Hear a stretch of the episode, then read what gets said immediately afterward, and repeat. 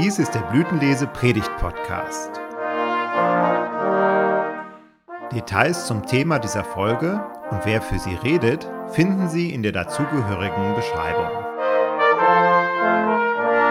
Der Herr segne alles Reden und Hören. Die Gnade unseres Herrn Jesus Christus, die Liebe Gottes und die Gemeinschaft des Heiligen Geistes sei mit uns allen. Amen. Gottes Wort aus dem ersten Brief des Apostels Paulus an die Gemeinde in Korinth im zweiten Kapitel. Der Apostel schreibt, auch ich, meine Brüder und Schwestern, als ich zu euch kam, kam ich nicht mit hohen Worten oder hoher Weisheit, euch das Geheimnis Gottes zu predigen. Denn ich hielt es für richtig, unter euch nichts zu wissen als allein Jesus Christus, ihn, den Gekreuzigten. Und ich war bei euch in Schwachheit und in Furcht und mit großem Zittern.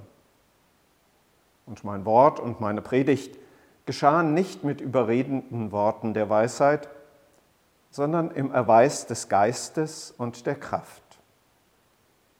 Auf dass euer Glaube nicht stehe auf Menschenweisheit, sondern auf Gottes Kraft. Von Weisheit reden wir aber unter den Vollkommenen, doch nicht von einer Weisheit dieser Welt, auch nicht der Herrscher dieser Welt, die vergehen, sondern wir reden von der Weisheit Gottes, die im Geheimnis verborgen ist, die Gott vorherbestimmt hat vor aller Zeit zu unserer Herrlichkeit, die keiner von den Herrschern dieser Welt erkannt hat. Denn wenn sie die erkannt hätten, hätten sie den Herrn der Herrlichkeit nicht gekreuzigt.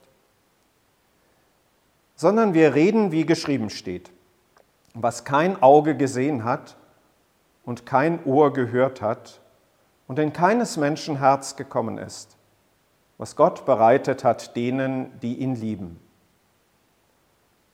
Uns aber hat es Gott offenbart durch den Geist denn der Geist erforscht alle Dinge, auch die Tiefen Gottes. Herr Gott, himmlischer Vater, schenke du uns deines Heiligen Geistes Kraft im Hören auf dein Wort, durch Christus unseren Herrn. Amen. Liebe Geschwister in Christus, Weisheit. Weisheit ist ein ganz großer Begriff und gehört zu den Dingen, die erstrebenswert sind. Erstrebenswert, weil wir wissen wollen. Es gehört in unsere Zeit und Gesellschaft hinein, wissen zu wollen, verstehen zu wollen. Was passiert eigentlich? Und einer der wesentlichen Gedanken dahinter ist, dass wir meinen, dann, wenn wir verstehen, wenn wir wissen, dass wir dann auch irgendwie die Sache in den Griff kriegen können. Ob das immer so ist, sei einmal dahingestellt.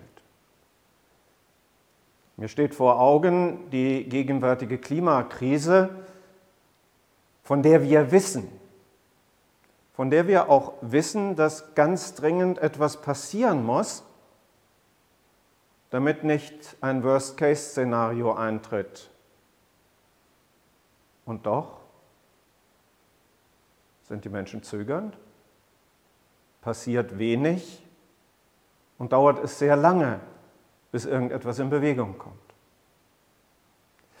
Wir wissen um die Gefährlichkeit des Coronavirus. Wir wissen vieles nicht und merken, dass wir tatsächlich da an dieser Stelle auch Handlungsfähigkeit verlieren, dass ganz vieles Try and Error ist. Der Versuch. Und dann sehen wir mal, was dabei herauskommt. Wissen scheint etwas zu sein, was für uns wichtig ist. Weisheit. Es durchdringen. Einfach mitkriegen, was läuft, um es handeln zu können.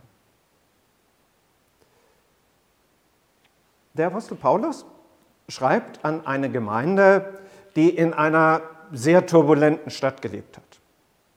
Korinth war Hafenstadt, Korinth war eine Stadt, in der ganz viele Menschen vorhanden gewesen sind, die aus unterschiedlichsten Bereichen der damals bekannten Welt kamen.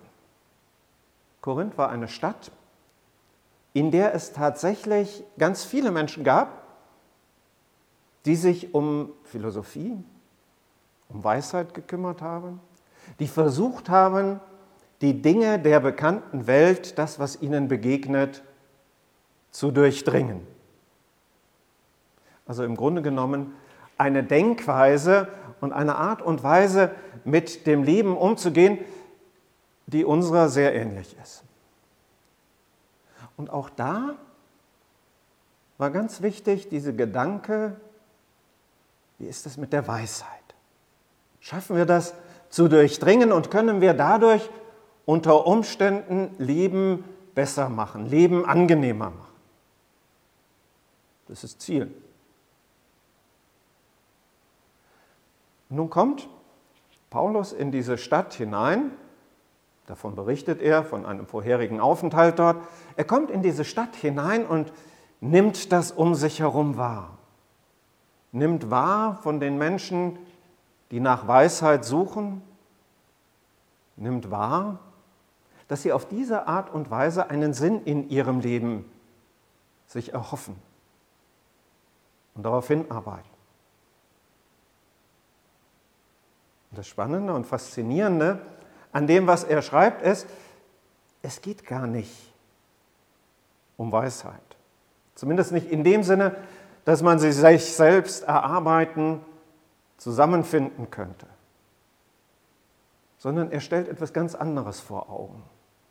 Er stellt vor Augen Christus als den Gekreuzigten. Christus als den Gekreuzigten, als den, der in diese Welt gekommen ist, um etwas zu tun, um zu handeln, um zu agieren. Wir sind in der Epiphaniaszeit, in einer Zeit drin, in der wir nachdenken darüber, was ist der eigentlich, der in diese Welt gekommen ist? Wie ist dieser Jesus? Was bedeutet er? Was bringt er in diese Welt hinein. Weit mehr als das Kind in der Krippe, weit mehr als ein Jugendlicher, der im Alter von zwölf Jahren im Tempel auftritt und da tatsächlich so etwas wie Weisheit dann auch zeigt, indem wie er sich mit den religiösen Fachleuten damals unterhalten kann. Weit mehr auch als einer, der Vorbild im Leben ist nämlich der, der aus der Herrlichkeit Gottes herauskommt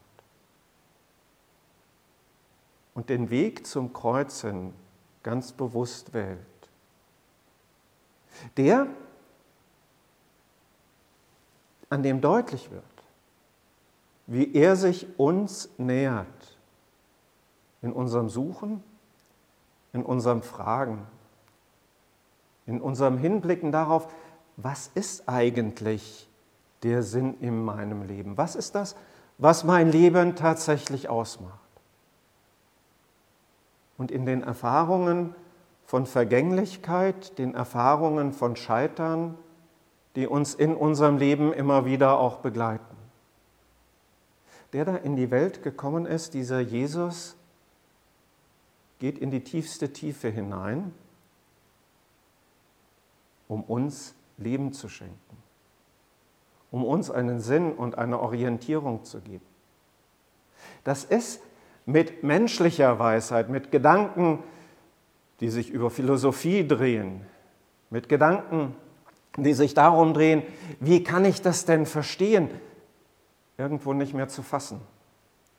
Es geht über das hinaus, was wir uns als Menschen vorstellen könnten, weil es Gottes Handeln ist weil er selbst in seiner Zuwendung und in seiner Liebe zu uns Menschen kommt, weil er selbst sich unser annimmt, um es mit einem traditionellen Begriff zu sagen. Mit anderen Worten, weil wir für ihn ganz wichtig sind. Weil wir solche sind, die er gerne in seinem Reich haben möchte, die er gerne haben möchte als solche,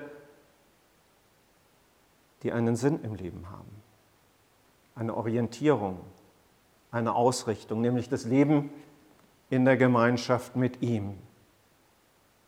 Das ist nicht die Weisheit dieser Welt, sondern es ist eine Weisheit, so sagt es Paulus dann tatsächlich auch, die menschliche Weisheit gewaltig überschreitet. Gott kommt zu uns, Gott geht ans Kreuz. Und diesen gekreuzigten Jesus, in dem die Liebe und die Zuwendung unseres Gottes erkennbar wird, den stellen wir vor Augen. Und der Friede Gottes, der höher ist als alle Vernunft, bewahre unsere Herzen und Sinne in Christus Jesus. Amen.